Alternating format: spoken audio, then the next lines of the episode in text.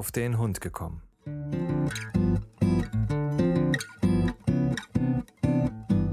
Ein Podcast, auch über Hunde.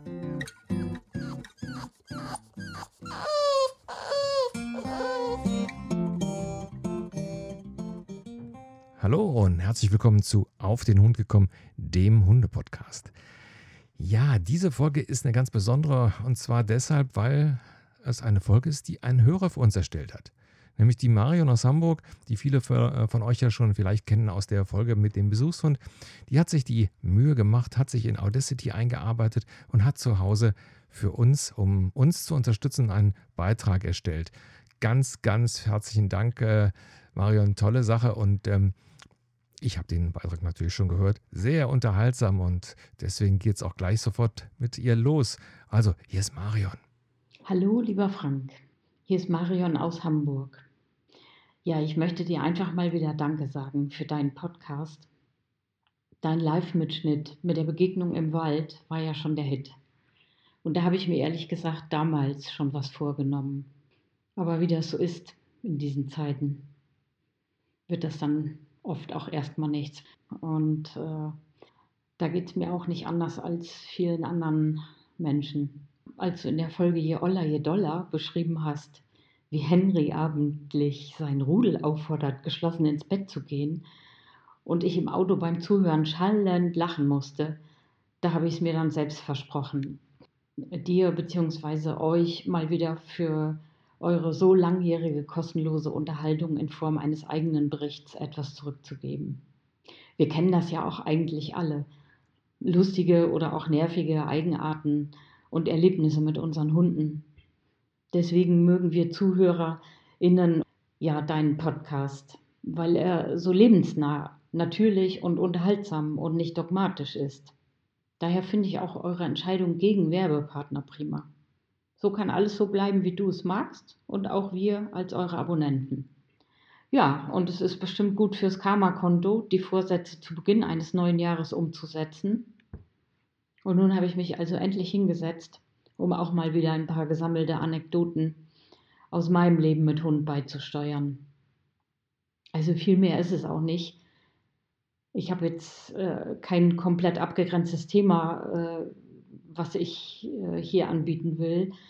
Ich möchte damit einfach auch nochmal anderen MithörerInnen äh, Mut machen und die motivieren, Geschichten bei Frank und Jochen abzuliefern. Und vielleicht habt ihr beiden, also du und Jochen, ja auch mit diesem Beitrag wieder ein bisschen Input und Gesprächsstoff für eine Folge, wo ihr dann nochmal was dazu beitragt. Ja, mein bester Freund und ich, wir haben ja vor nunmehr siebeneinhalb Jahren vollmutig zwei Welpen aus einem Wurf genommen. Und die haben also insbesondere zu Beginn ihres Lebens während unserer Arbeit, damals haben wir zusammen gearbeitet, sehr viel Zeit miteinander verbracht. Und deswegen mussten wir also gar nicht auf je Oller, je Dollar warten, sondern das ging schon gleich zu Beginn gut los. Ich muss dazu sagen, wir hatten beide Hundeerfahrung, aber ganz ehrlich, wir haben bereits in den ersten acht Tagen gemerkt, wir haben hier gar nichts im Griff. Und da haben wir uns auch übrigens gleich den ersten Profi ins Haus geholt. Und das war auch genau richtig und gut so. Und auch heute, im gesetzteren Alter der beiden, wir wohnen auch schon einige Jahre ein paar Fahrstunden entfernt, egal wie gut jeder Einzelne für sich erzogen ist. Wenn wir uns sehen und bei gemeinsamen Ausflügen nicht aufpassen, dann sind wir abgeschrieben. Die sind und bleiben ein Rudel. Und kommunizieren ohne uns. Das kann also ein unangemeldeter Ausflug am Meer zur Vogeljagd sein. Bei unseren Hunden ist ja der Vater ein Pudel und die wurden ursprünglich zur Entenjagd gezüchtet. Das wissen nicht mehr viele Menschen heute. Aber Rike und Frieda, naja, die wissen das in jedem Fall. Daher habe ich auch übrigens gemischte Gefühle, weil ja wild mit Pudel gemixt wird. Man sollte sich also auch immer mal damit auseinandersetzen, aus was die sogenannten Hybridmixe so zusammengesetzt sind, ist auch mal ein ganz schönes Thema, um nicht vollkommen überrascht zu werden. Und was bei unserem Rudel noch schlimmer ist, wenn wir spazieren gehen und einen anderen Hund zu spät bemerkt haben, dann verfallen die beide also größt, mit größter Freude ins Hetzen unterwürfiger Artgenossen. Und äh, ja, das finden wir natürlich auch nicht so toll. Und deswegen ist es nach wie vor so, ihr wisst ja oder du weißt ja, Frieda geht mit mir eigentlich also mitten durch den Bahnhof ohne Leine und alles. Die ist also wirklich äh, sehr, sehr gut erzogen. Aber wenn beide zusammen sind, dann ist eben alles anders. Und deswegen haben wir bei gemeinsamen Gassi-Runden auch in den einsamsten Gegenden in der Regel grundsätzlich eine von beiden angeleint. Es reicht dann eben halt auch immer schon einer, um ne, auf eine dumme Idee zu kommen. Das ist wahrscheinlich wie bei äh, kleinen Kindern und Geschwistern auch. Und der andere mischt dann sofort voll mit. Also alleine würden die nicht im Traum auf die Idee kommen. Und ich habe das auch schon häufiger in Unterhaltungen mit anderen zwei Hundebesitzern gehört. Da würden mich auch die Erfahrungen von Mithörern mal interessieren.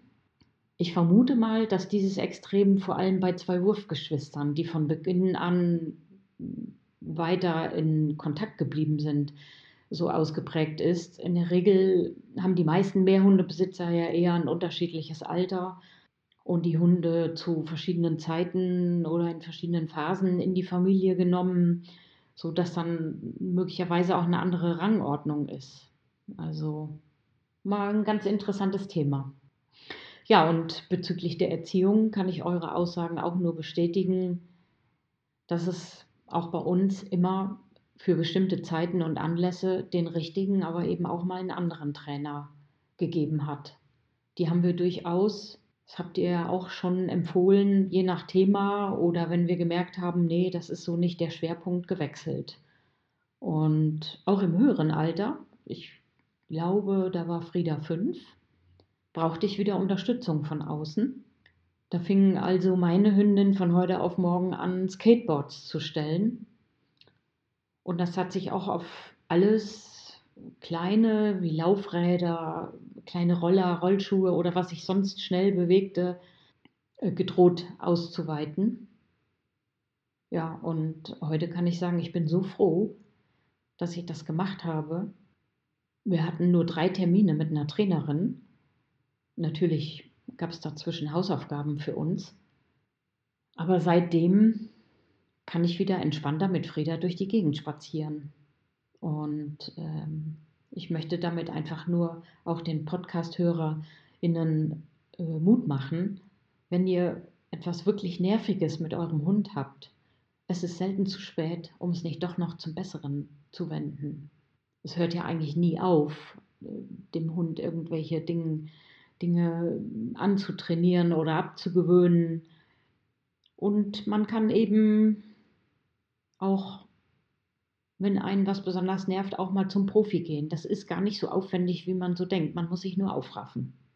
Ja, ich, ich erzähle mal noch zwei von natürlich wesentlich mehr Schoten, die man so erlebt hat, wenn man gleich zwei Hunde äh, versucht vernünftig äh, zu erziehen aus der Kategorie, was es so alles gibt von uns aus der Junghundezeit, die für uns besonders aufregend waren.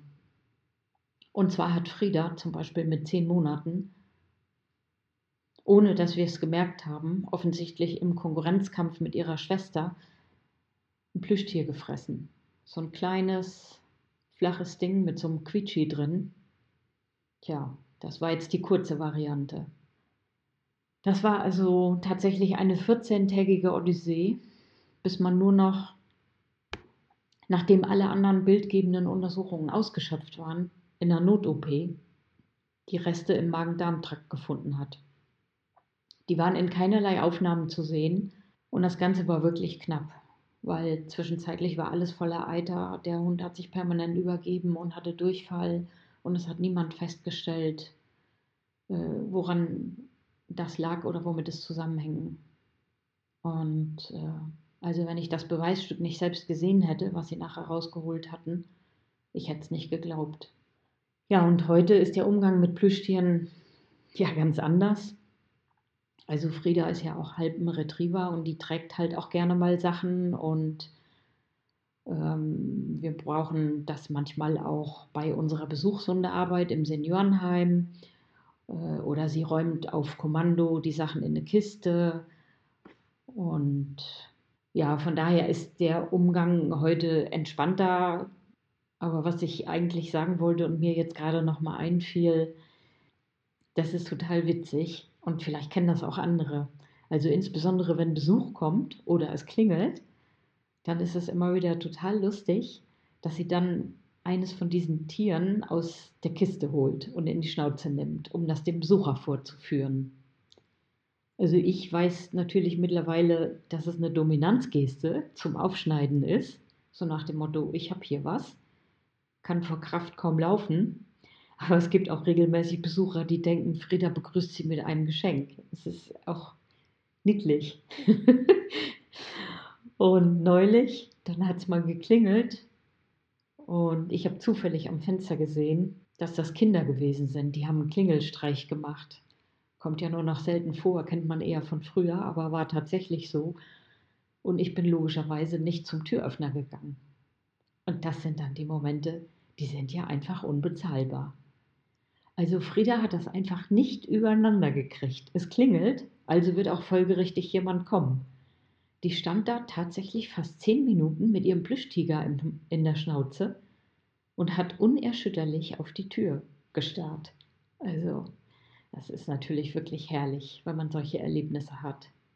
Ja, also was hängen bleiben sollte an dieser Stelle ist in jedem Falle meine Empfehlung, Welpen und Junghunde nicht mit diesen Spielzeugen unbeaufsichtigt zu lassen. Das war zumindest unsere Lehre.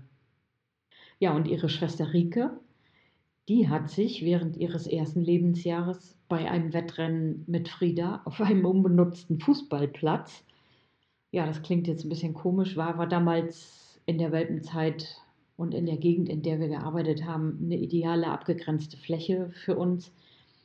Jedenfalls hat sie sich da bei einer Verfolgungsjagd verschätzt und ist also volle Kanne gegen einen Torpfosten gelaufen.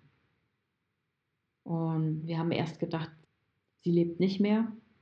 Es stellte sich dann später als Schockzustand und Bewusstlosigkeit raus. Hm. Wir haben sie dann halt in die Klinik gebracht und dann haben sie festgestellt, dass sie mehrere, mehrere Brustwirbel angebrochen hatte. Und das war natürlich auch herausfordernd, so viele Wochen, das waren glaube ich fast drei Monate, mit einem Junghund zu überbrücken, der sich nicht viel bewegen soll. Aber auch da, fällt mir ein, haben wir Unterstützung und Anregungen bei einer Trainerin bekommen, mit Ideen, wie wir den Hund drinnen auslasten können so ein bisschen mit geistiger Arbeit. Aber ich gebe zu, ich habe auch heute noch immer so ein bisschen mulmiges Gefühl, wenn meine Frieda sich ab und zu mal so eine Verfolgungsjagd mit Hakenschlagen und so im Hundeauslaufgebiet im Wald liefert.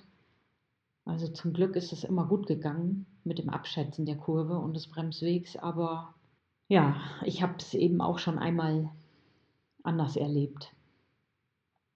Ja, und dann gibt es noch eine Eigenart von meinem Hund da schmunzel ich auch immer wieder, weil ich erinnere mich, dass mir zu Beginn als Hundebesitzerin, wo man sowieso noch mit lockerer Geldbörse unterwegs ist, mal ein sündhaft teures orthopädisches Liegekissen für den Hund angeboten wurde. Das sollte man also unbedingt haben müssen. Und das könnte ich mir also wirklich schenken. Ich habe es auch damals nicht gekauft. Und ähm, also natürlich weiß Frieda, wo ihr Platz ist. Und natürlich geht sie, wenn es klingelt, auf den, ähm, weil das so sein soll. Jetzt wisst ihr natürlich auch, dass sie jetzt also vorher noch kurz ihr Plüschtier holt, aber dann geht sie auf jeden Fall auf ihren Platz. Aber ansonsten liegt die also grundsätzlich immer am liebsten mitten im Raum auf einem nackten, harten Fußboden, wo kein Teppich ist. Und ich denke dann immer, wie ungemütlich, aber es nutzt nichts. Ich könnte ihr die teuersten Liegeplätze kaufen. Das wäre witzlos. Und es ist auch egal, ob dieser Boden kalt ist oder warm. Das, äh, ich weiß es nicht. Es hat sich mir nicht erschlossen, warum es so ist. Ist ja sowieso interessant, wie die Hunde häufig auch so liegen oder was sie für Positionen haben. Also ich habe das auch schon mal gegoogelt. Die Hunde liegen ja auch ganz oft mit dem Kopf so, so runterhängend. Das sieht ja auch immer ein bisschen merkwürdig aus.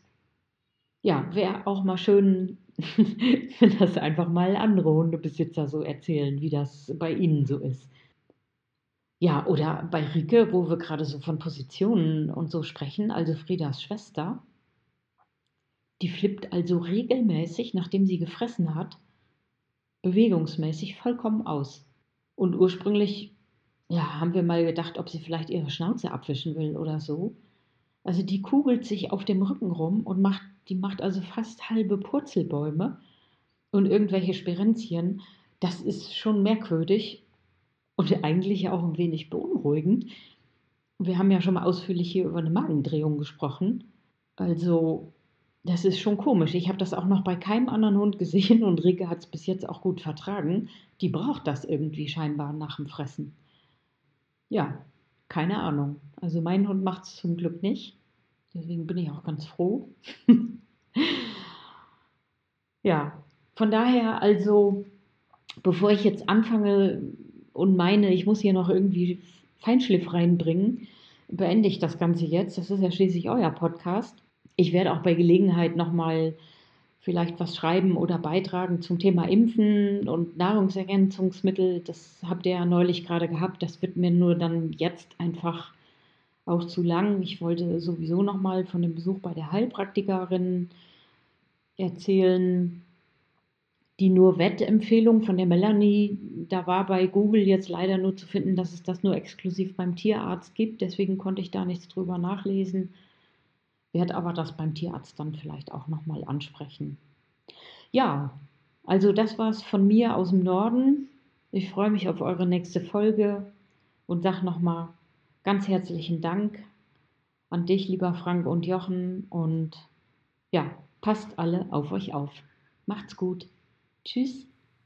Ja, Marion, vielen Dank nochmal. Toller Beitrag. Und äh, ja, liebe Hörer, ihr seid alle eingeladen. Also wer da auch dran Spaß hat und äh, vielleicht ist es ja auch so, momentan haben wir alle vielleicht ein bisschen mehr Zeit, leider. Ähm, der ist also gar, äh, herzlich eingeladen. Also wir äh, stellen das hier dementsprechend auch dann online zur Verfügung, wer Spaß dran hat. Und äh, ja, wer, wer uns anders unterstützen will, ihr wisst ja Bescheid, wir haben auf der Seite den PayPal-Button. Ähm, um ja, die Serverkosten zu tragen. Das ist ja hier ein Non-Profit-Projekt. Das heißt, wir verdienen hier nichts dran. Deswegen äh, gibt es hier auch keine Werbung, auch wenn wir immer wieder was bekommen.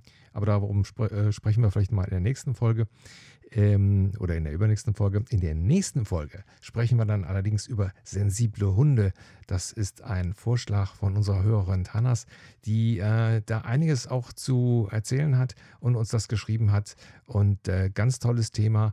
Und äh, das gibt es dann beim nächsten Mal. Also, bis zum nächsten Mal. Bis dann. Tschüss.